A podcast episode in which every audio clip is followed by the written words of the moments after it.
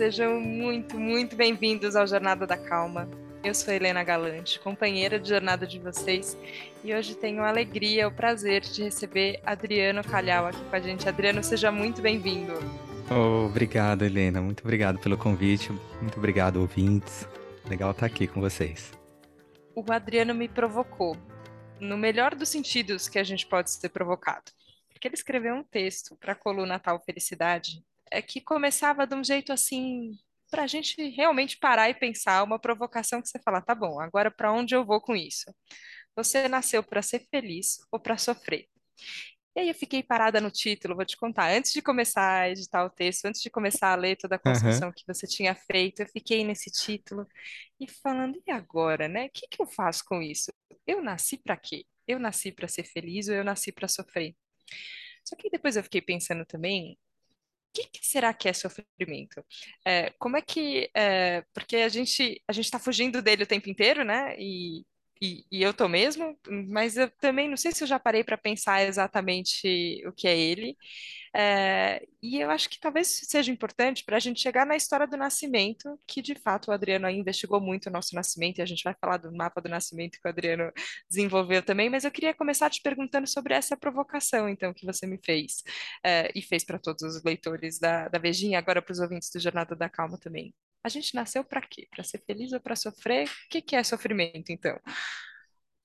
Eu vejo, assim, sofrimento como uma ideia, né? É a ideia que eu tenho de mim mesmo. Quando eu, essa ideia não é muito boa, eu sofro. Basicamente, é essa criatura que fala dentro de nós aqui, essa entidade que fica contando uma história que a gente não entende muito bem como começou e a gente se identifica. A gente fala, ah, então eu sou essa história, eu sou isso, ou eu sou aquilo, ou as coisas deviam ser isso, ou deviam ser aquilo.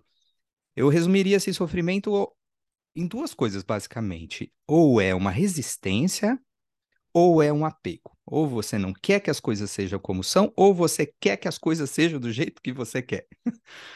E aí que a gente começa a entender por que, que a gente acha que, né, muitas vezes nasceu para sofrer, porque a gente acaba se apegando a essas ideias ou resistindo às coisas como elas são, e a vida fica difícil, né? Daí você fala, nossa, será que essa vida é sofrimento mesmo? Agora você descreveu dois movimentos que parece que a gente está 98% do tempo, talvez, neles, né? Ou Sim. resistindo, então tem alguma coisa acontecendo e eu resisto, eu quero negar, eu, ou eu fecho o olho e falo, não quero ver, tem, tem uma, uma resistência forte, ou eu tô isso, numa tentativa de controle absurda que não, tem que acontecer tem que acontecer desse jeito. E eu percebo que nesses dois movimentos a gente perde um pouco o contato com com o que de fato se apresenta, né? Tem alguma uhum. coisa acontecendo. É, só que às vezes, enfim, às vezes o que se apresenta de fato é um desafio, assim, né? Às vezes é uma experiência traumática, às vezes tem.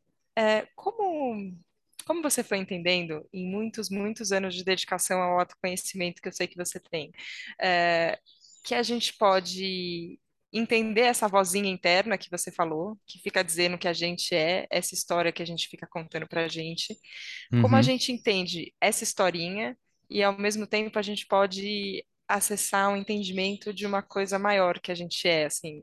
Uma pergunta simples, claro, Sim. mas, mas eu queria, queria te ouvir um pouco falando sobre isso, assim, porque é, às vezes parece que não tem solução, né? Que a gente não vai conseguir desatar esses nós.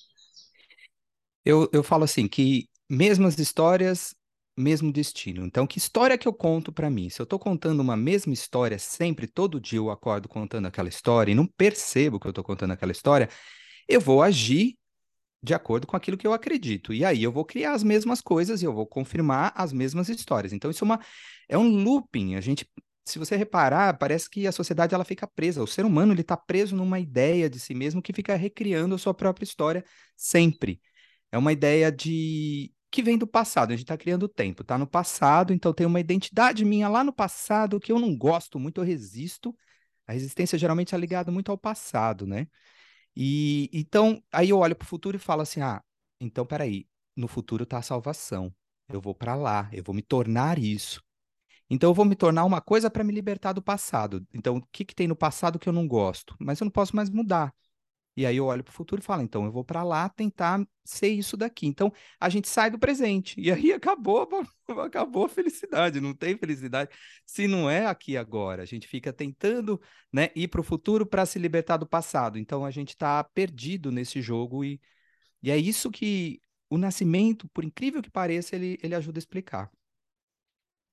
Como, né? Porque eu tô com 35 anos, por exemplo. Então, tem uma coisa que aconteceu lá em 1987, uhum. é, que os meus pais se juntaram, é, tem, tinha toda a história de um, toda a história de, do outro, a história da minha irmã mais velha, que vem antes de mim, tem toda uma configuração, né, quando a gente chega aqui, e aconteceu, eu nasci de uma forma que eu não lembro, né, é, e, e, aí parece que isso também não tem tanto efeito por, sobre mim, porque eu não lembro, e você vai explicar que não é exatamente assim, que só porque a gente não tem a lembrança consciente que não influencia, né?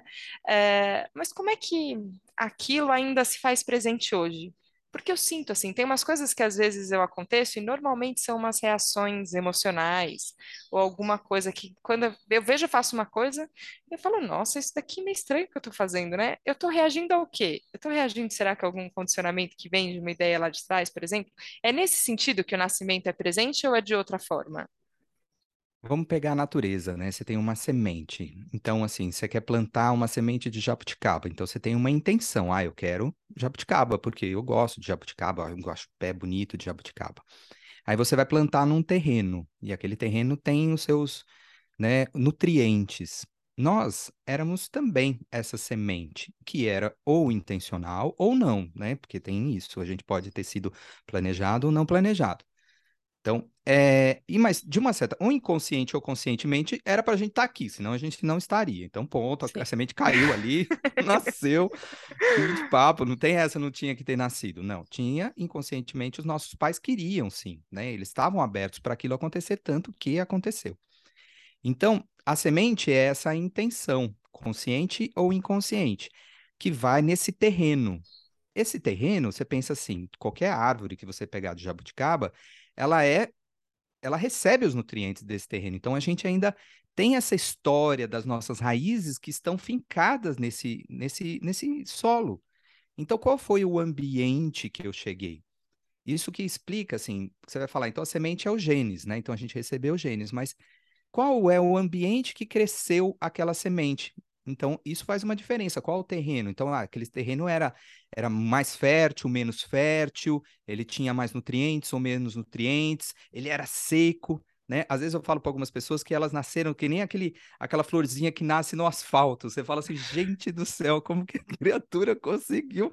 Uhum. Né? Passou, a mãe quase abortou, o pai não quis, foi adotado, aquelas histórias né, de novela. Você fala, você nasceu, olha a força de vida que você tem em você. Só que a pessoa lá no fundo tem aquela dor de achar que não devia nem estar tá aqui, né? Que não merecia estar aqui. E isso é onde estão as nossas raízes. A epigenética é a que está ao redor dos genes. Então a gente recebe a genética, mas a, existe algo que é o ambiente em que essa, essa genética é transmitida. Então a gente tem essa memória desse ambiente. E é a memória desse ambiente que a gente busca outras, outras vitórias, porque o nascimento é uma vitória. É a nossa primeira vitória. A gente não tinha referência nenhuma de nada, não tinha, né? Ninguém, uhum. jovem nenhum, né? Ninguém fez nada ainda, estava lá na boa. Aí você faz, né, aquele movimento, a primeira contato de intimidade e também o primeiro movimento de vitória. O corpo, que é a memória celular do nosso corpo, ele registra isso, fala: "Uau, graças a isso você está vivo". Então, é uma grande vitória. Então, ele registra que aqueles elementos que tinham naquele terreno, a forma como aquilo aconteceu, são importantes para você conseguir outras vitórias. Por isso, a gente acaba repetindo e buscando o mesmo ambiente em que nós chegamos. É uma memória celular, é uma memória assim, tipo, faz assim que dá certo. Mas Entendeu? mesmo que seja um ambiente árido, você falou isso, mesmo, dessa florzinha gra não, graças a você ser abandonado pelo seu pai, graças a você ter sido rejeitado, graças a uma violência obstétrica, graças a, a você nascer menino e a ser menina, não importa o que, graças a que que você está aqui. Isso inconscientemente, é claro que tem coisas que não são mais é, saudáveis para você buscar nessa, na, na vida hoje. Mas como esse elemento estava no seu nascimento, se a tua mãe, por exemplo, ficou muito tensa, muito nervosa, que é comum, né? Aquela notícia da gravidez, para você ter uma ideia. Quando a mãe descobre que está grávida, ela está lá para os 21 dias de, né, de, de atraso da menstruação. É quando o coraçãozinho começa a bater. Então, na hora que o coraçãozinho começa a bater, chega a notícia. Aquilo pode ter sido um choque. E aquela hora você dá aquela contraída. Imagina só, né? Imagina aquela notícia. Quantas pessoas não chegaram assim na hora que a mãe falou: Meu Deus do céu, um filho agora? Não. E aí vem a primeira. É, por isso que em, todos os ditados tem um, um, um, um, um sei, né? Tem um, algo que eles falam assim: a primeira impressão é a que fica. A primeira impressão que a gente tem nessa vida, e é a que vai reger todas as coisas, é: esse mundo é seguro? Essa é a primeira impressão que a gente tem. Isso fica registrado no corpo, isso é sistema límbico, é sistema reptiliano, é, é uma coisa assim, quando está na formação do sistema nervoso autônomo, num, é, é no zero quilômetro ali, quando você está chegando. Então, assim, e todo o organismo vivo quer sobreviver, então ele vai sentir, opa, ai meu Deus, aqui não sei não se, se o negócio tá, sabe, é muito seguro, né? Não sei se eles me querem. Já, poxa, aconteceu um aborto anterior. Ah, meu Deus do céu, já esse, esse, esse, essa mulher aqui ela não tá segura, né? Porque o marido não tá dando ali um suporte, querem uma coisa, querem outra, já tem muitos filhos. Imagina as diversas situações de chegar nesse terreno, porque nascimento é uma digital. Então, essa primeira impressão, ela é muito profunda e muito essencial para a gente compreender que depois vem uma segunda impressão, que é porque a gente tem essa primeira, né? Às vezes a mãe fica muito contraída, esse não, a gente recebe um não. Aí depois pode ter um sim, falar assim, então eu sou bem-vindo, é a segunda impressão. Na gravidez, né? Muitas vezes, a, né? Os nossos pais ficam reticentes ali nos primeiros meses, até os três meses, e aí depois assim dá aquela relaxada, e aí você até se sente bem-vindo. Então, eu, esse mundo é seguro e eu sou bem-vindo. Então, essas são as duas primeiras impressões. Elas não são racionais. E elas não contam na nossa memória aqui, porque. Isso porque a ciência também não estava. Nunca tinha estudado isso antes, porque eles acreditavam. Como não tinha o processo de mielinização dos neurônios não estava pronto, ele, quando não tem mielina, ele não faz aquele, a, a comunicação, os neurônios, elas são diferentes, né? Não acontece ainda. Então eles falavam, então o bebê não tem memória, eles faziam, né? Eles achavam que não tinha problema nenhum, que aquele bebê não vai lembrar nada. Mas existe memória celular, existe memória emocional, existe memória corporal. Isso que já nesses últimos 30 anos tem revolucionado realmente o conhecimento sobre, né, como nós estamos chegando no mundo. Então, você se pergunta aí, como que você chegou a essas duas primeiras impressões, né? Assim, só aqui acho que o povo já fala, meu Deus do céu, que encrenca que eu cheguei. Então, só que eu tenho essa sensação sempre, assim, é uma coisa que eu já falei algumas vezes aqui no Jornada, que o mundo tem, nossa senhora, que, que lugar terrível, né, para para tanta coisa, assim. E é a hora que eu fico pensando isso, né, dentro de um até, até essa mudança, né? De de repente a gente está respirando, entre aspas, dentro da água, né? Ali no, no útero tem esse, esse ambiente aquático que a gente vive, e de repente a gente sai e tem que. A primeira coisa que você tem que fazer é lutar pela sua vida e aprender a respirar, seu pulmão funcionar, e aí você fala, nossa, a gente já chega tomando uma invertida do mundo, assim, né? Já tem um, meu Deus, o que está acontecendo e entender isso. Então tem, tem tem isso, uma série de desafios e, e, sem querer romantizar nada aqui, a gente sabe que dependendo de onde você nasceu e em que família, isso pode ser agravado em 200 mil por cento, assim, é, eu acho que a gente tem esse entendimento.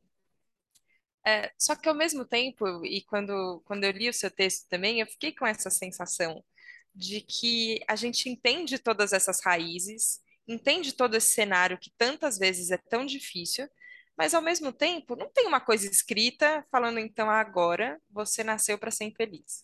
Então agora não existe possibilidade de felicidade, porque olha aqui, olha isso daqui, você não, você não sabe nem respirar, agora vai ter que aprender a respirar, então tudo vai ser difícil. Não tem um determinismo assim. É, como como é como é esse olhar e aí a partir do mapa do nascimento também que você desenvolveu, Adriano, de ir lá ir lá para trás e ficar aqui no presente, né? Então eu vou lá voltar para um entendimento do que aconteceu, ao mesmo tempo ficando aqui com os dois pés no chão, tentando evitar essa postura da resistência ou a postura da, do controle, do eu quero desse jeito e tal. Então eu, eu fico aqui no presente, então eu entendo tudo aquilo, mas ao mesmo tempo não me deixo abater assim por um. Agora não tem mais jeito, né? Porque olha, olha como eu nasci. Então, então tem o que fazer, né? Sempre tem o que fazer, não tem? Sim, nossa, porque por trás é, é, é muito interessante que por trás da nossa dor mais profunda tem as nossas virtudes, os nossos dons. Se a pessoa ainda não encontrou sentido na vida, é porque ela ainda não foi fundo na ferida. Eu falo isso. Porque a dor é um grande professor. Não para você ficar ali se afundando na dor. É para você ver o que, que ela quer te ensinar, para que ela existe. E quando você realmente observa e compreende o que está por trás dessa história, vem algo mágico. E aí, eu falo assim que a gente deixa, vai deixando o DNA humano para encontrar o DNA da alma, que é esse que ilumina tudo. Você fala, uau, nossa senhora, então é quem é meu pai, quem é minha mãe é muito mais do que o meu pai e minha mãe. É.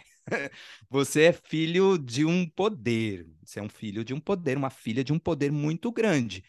E a gente veio para realizar isso. E o, a, a, história humana, tão limitada, tão né, cheia de percalços, ela, ela, é, ela tem uma engenharia. Eu percebo uma engenharia nesse, nesse jeito, como a gente fala assim, ah, então veio para sofrer. Não, não veio para sofrer. Você veio para manifestar a coisa mais maravilhosa que existe aí no DNA da sua alma. E quanto mais difícil é a sua situação de nascimento, mais possibilidades às vezes você tem de conseguir fazer essa, essa virada, porque dói demais. Eu estudo nascimento por causa da minha história de nascimento. Eu não fui estudar nascimento assim porque ah, eu li um livro, achei interessante eu passei, eu já tinha feito muita coisa na minha vida, assim, já tinha feito, sabe, já tinha feito terapias diversas, já tinha viajado para a Índia 12 vezes, já tinha ficado de jejum de caverna, eu já tinha tomado plantas que você nem imagina que existem. E aí eu lá na Índia mesmo, aí eu fiz um curso, né, com, com o pessoal da, da Oneness Universe na época, assim, eles me jogaram num processo chamado Quatro Sextos. E ali eu fiquei assim, tipo, passado com a experiência, eu não entendi naquele momento a profundidade do que eu estava sentindo. Porque é isso também, porque é uma memória que você não sabe bem o que que é. E aí eu acessei, depois eu acessei aquilo, vi que tinha, o meu corpo contraiu, sabe? Eu fiquei, né, com medo, fiquei nervoso, fiquei triste, muita coisa mexeu no meu corpo até depois eu voltei, conversei com a minha mãe e ela abriu ali a minha história de nascimento. E eu falei, meu Deus, é por causa disso. Jura por Deus. Eu, eu fiquei assim. Em, é, é, é, eu levei um tempo para realmente assimilar todo, tudo que ela me contou, né? Sabe? Uma história meio de novela. Estou escrevendo uhum. até um uhum. livro para contar que ela, ela, ela é mexicana, sabe? tinha um triângulo amoroso na história da minha mãe com meu pai, e isso causou ali uma coisa, uma coisa assim que eu mesmo não conhecia exatamente como era. E aí sim, eu fui entendendo depois, né, o quanto que isso tinha impacto, porque você fala, ah, tá ok, tem uma história lá, mas a gente não imagina o quanto que ela influencia, o quanto o próprio momento da, do nascimento, o parto influencia, a gestação influencia, a pré-concepção influencia. E aí isso, isso vai fazendo a gente compreender que aí vem, são duas impressões que eu falei para você, né? Seguro e, e se esse mundo eu sou bem-vindo. E aí quando a gente começa a crescer, lá para os dois anos e aí nossa infância, a gente começa assim, tipo, perceber que eu não sou minha mãe. Tá, se eu não sou minha mãe, quem eu sou? Aí se a tua memória, que esse mundo não é seguro, que você não é bem-vindo, você começa a concluir. Nossa, eu não devia estar aqui. Nossa, eu não sou suficiente. Nossa, eu não sou bom. Ai, esse mundo é agressivo. Nossa, eu atrapalho as pessoas, eu posso causar mal. Enfim, aí você começa a concluir coisas. E depois que você conclui, vem aí o, o euzinho começa a formar. Como que é esse euzinho? O euzinho chama ele de eu defendido, né? Um, um, um general lá, né, que fica lá assim, tipo, é, querendo te proteger para não sentir aquela dor que é muito profunda, porque você era muito pequeno. E ele, e ele fala assim: estou aqui para te defender. Então, toda a nossa vida acaba se tornando um, um movimento de defesa para não sentir a dor primária, a dor original. por que, que a dor original ela é tão. A gente tenta proteger essa dor, porque ela, naquele. chama-se inermia. Quanto mais novos nós somos, mais defensi... in, é, indefesos também nós somos, e mais intensa é a experiência. Então, assim, você fala, poxa, naquela época lá não tinha problema, nem sentia, mas você imagina que você era um negocinho desse tamanhinho e o universo todo estava dizendo talvez não para você. Você imagina se o universo agora viesse agora falasse assim: Não, Helena Galante, você não deveria estar aqui. Você vai ficar assustado, né? Era mais ou menos essa mensagem que muita Para. gente recebe. Não é profundo isso? Nossa, isso é muito profundo. É muito profundo. É, e e para mim vem um, um entendimento que é como se fosse uma, uma chave de libertação, assim. Porque hora que você estava é, descrevendo esse, é, essa sensação que, enfim, nas religiões se usa a palavra Deus, né? Então você é filho de Deus. E a gente pode usar muitas outras terminologias, mas para além das terminologias, eu acho que tem uma sensação que às vezes você acessa de falar, cara, tem uma coisa muito maior aqui. Peraí, tem tem um universo e tem eu parte do universo e tem uma sabedoria nesse universo e tem e tem um milagre quase impossível da gente existir aqui nesse momento e conseguir se concatenar e gravar podcast. Eu falo, cara, não é muito louco que a gente exista e consiga funcionar de formas tão, tão incríveis. Então tem é, esse, esse acesso que, ele, que eu acho que a gente fica buscando ele de muitas formas, né? Assim, onde eu acesso esse eu que é grande, esse eu que é expansivo, esse eu que é poderoso, iluminado e pode fazer tantas coisas. Só que parece que se a gente não olha também para esse euzinho, esse generalzinho aí que fica na, na nossa cabeça, parece que a gente não consegue libertá-lo, assim, né? A sensação que você teve quando você voltou e conversou com a sua mãe, entendeu, e até agora no processo de escrever o livro, por exemplo, você tem um momento que, que parece que a gente solta a história assim também? Que você quase só entrega e faz as pazes? Como é que é a sensação de, de resolver? Não sei se resolver é, é o verbo, mas de harmonizar tudo isso que de repente você entrou em contato? Eu percebo que eh, essa, essas coisas, assim, eu, eu com essa, esse trabalho obstinado de autoconhecimento, eu tive aquela ideia de que eu preciso fazer muitas coisas e coisas fortes para mudar a mim mesmo. A minha chave mudou quando eu percebi que essa obstinação era que estava impedindo a minha mudança. Aí, essa foi a grande chave, assim, tipo, falar, para de tentar mudar tudo e veja e aceita o que é. Porque é, é isso que está impedindo você de permitir as coisas, porque você está resistindo a isso. Você está tentando fazer movimentos baseado no medo para fazer alguma coisa se transformar no que você gostaria. Aí eu entrei em contato com aquilo, né? O eu defendido, ele tem dois majorzinhos ali, uns pessoal assim, que é o eu temido e o eu fingido. O eu temido é esse que você morre de medo que descubram quem é você. Tipo assim, eu não devia estar tá aqui. É uma sensação, não existe esse, esse eu horrível, mas é um eu que você acredita que se descobrirem ele ali debaixo da cama, eles vão tirar você e vão mandar você embora desse mundo você não devia existir, porque você recebeu um não, ou porque você sentiu dor. Tem várias coisas que fazem a gente sentir muito medo. Então, e aí, quando eu, eu, tenho, eu tenho ideia de que tem alguma coisa em mim que não é boa, eu vou buscar ser bom. Aí eu, coloco as máscaras, eu vou tentar ser poderoso, ter, sabe? Então eu não me sinto importante, o que que eu vou fazer? Vou tentar ser importante. Eu sinto que eu sou um problema, eu vou tentar ser a solução. É aí que as pessoas se perdem nessa tentativa de se salvar daquilo que elas acreditam que elas são.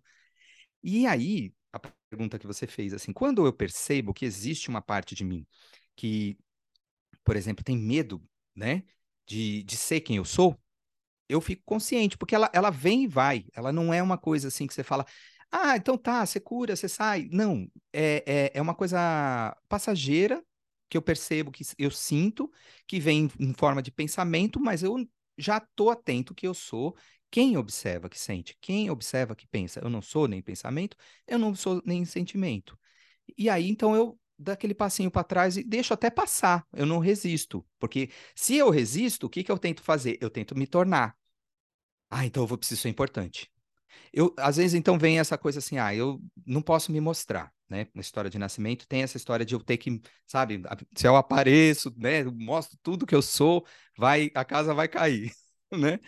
E aí, então, eu, eu tento ser alguma coisa, tentei muitas vezes ser alguma coisa, mas sempre dá errado essa tentativa, porque você volta para aquilo que você teme. E agora sim eu percebo que existe aquilo que eu temo e eu deixo passar, eu sinto aquilo. É como assim, eu não tenho escolha para sentir, eu percebo e deixo passar. Não temo mais, mas também não me identifico. É um exercício, é um treino que a gente vai fazendo com o tempo, quando você sabe que aquelas coisas não são verdade. Você para de dar valor a uma mentira. A cura, né, para mim eu sinto que é bem isso, assim, quando você percebe que alguma coisa não é real e você para de dar valor àquilo que não é real, mas tem que parar mesmo, assim, tipo, é ver aquilo e falar, não dou mais, não dou mais um milímetro da minha energia para acreditar em você. Ah, não, mas você não é, você vai atrapalhar, não, você não é suficiente. Só observa a história e não dou minha energia para aquilo, porque senão ela vai fazer tentar fazer coisas. Aí ela vai tentar, aí você tenta, né, compensar isso.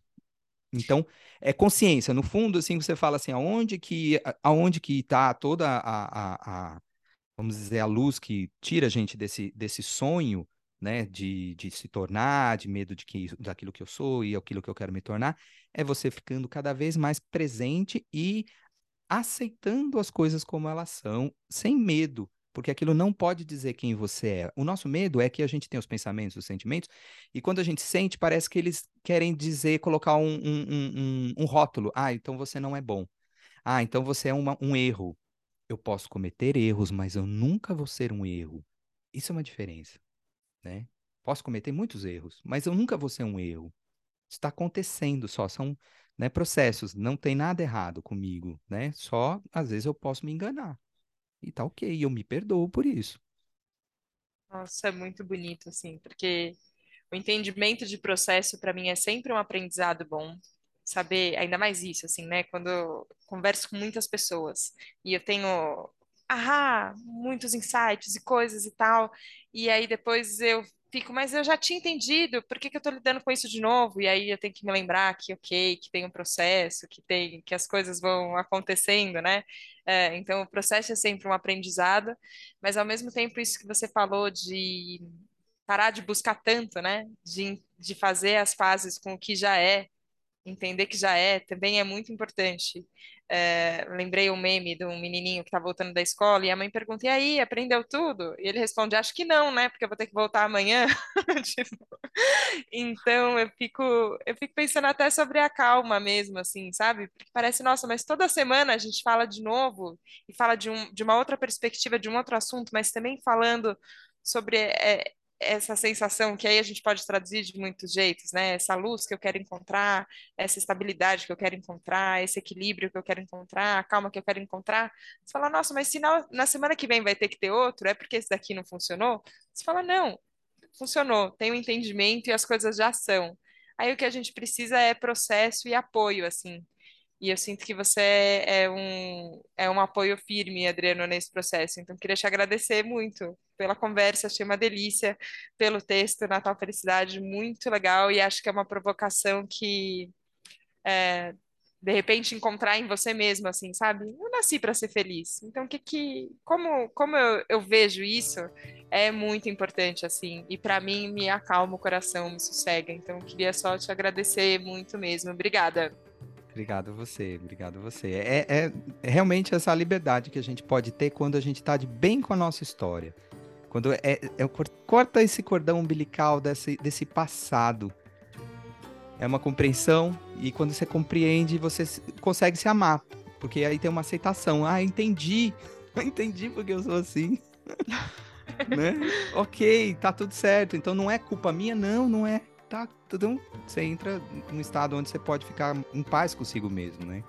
Então, obrigado pela, pelo convite e sempre que quiser eu tô, tô disponível para falar, porque esse é um assunto que, além de ajudar quem já. Eu faço muito trabalho com os nascidos, mas principalmente assim, se a gente quer mudar o mundo, né? Como diria Michael Dunn, a gente precisa mudar a forma como as pessoas estão nascendo agora aqueles que querem né, ter filhos, querem ser mãe, como que você pode, sabe, entender melhor a intenção dessa gravidez, como você pode fazer uma gestação onde você coloque mais oxitocina, dopamina, serotonina, menos cortisol, menos adrenalina, Como que você pode fazer, sabe, esse, esse parto humanizado, onde você está empoderada, mulher, para poder ter esse filho, onde seu, seu filho sente você nascendo também, falando, poxa vida, minha mãe está aqui comigo, não é esse cara que está fazendo parto, não é minha mãe, né?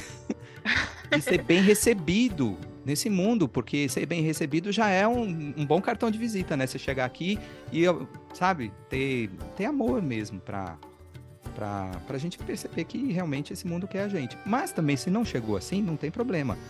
Tem um estudo, dá para cuidar, dá para trabalhar, dá para olhar para toda essa história e falar, ah, então o que, que eu tenho para aprender? O que, que ela serve? Onde que está a história do meu nascimento? É isso que né, eu faço o trabalho do mapa que eu disponibilizo para as pessoas compreender, né, como que na origem está os desafios também a solução daquilo que a gente veio aprender nessa vida. Então, muito obrigado Nossa, pela oportunidade. Obrigada. Obrigada, Adriano. Eu quero, eu quero ver e viver nesse mundo onde as pessoas sejam concebidas, recebidas e acolhidas sempre com amor. Eu acho que esse, essa é a missão do Jornada da Calma. Obrigada, obrigada por estar nessa jornada junto. E obrigada a você, ouvinte, que eu não sei como você nasceu, como você chegou até aqui, mas que incrível, não é? Que isso aconteceu e que a gente pôde se encontrar. Então, obrigada. Obrigada pela escuta, obrigada pela companhia e a gente se vê na próxima Jornada da Calma, na próxima segunda-feira, porque o processo continua. Obrigada pela confiança. Um beijo. Tchau, tchau.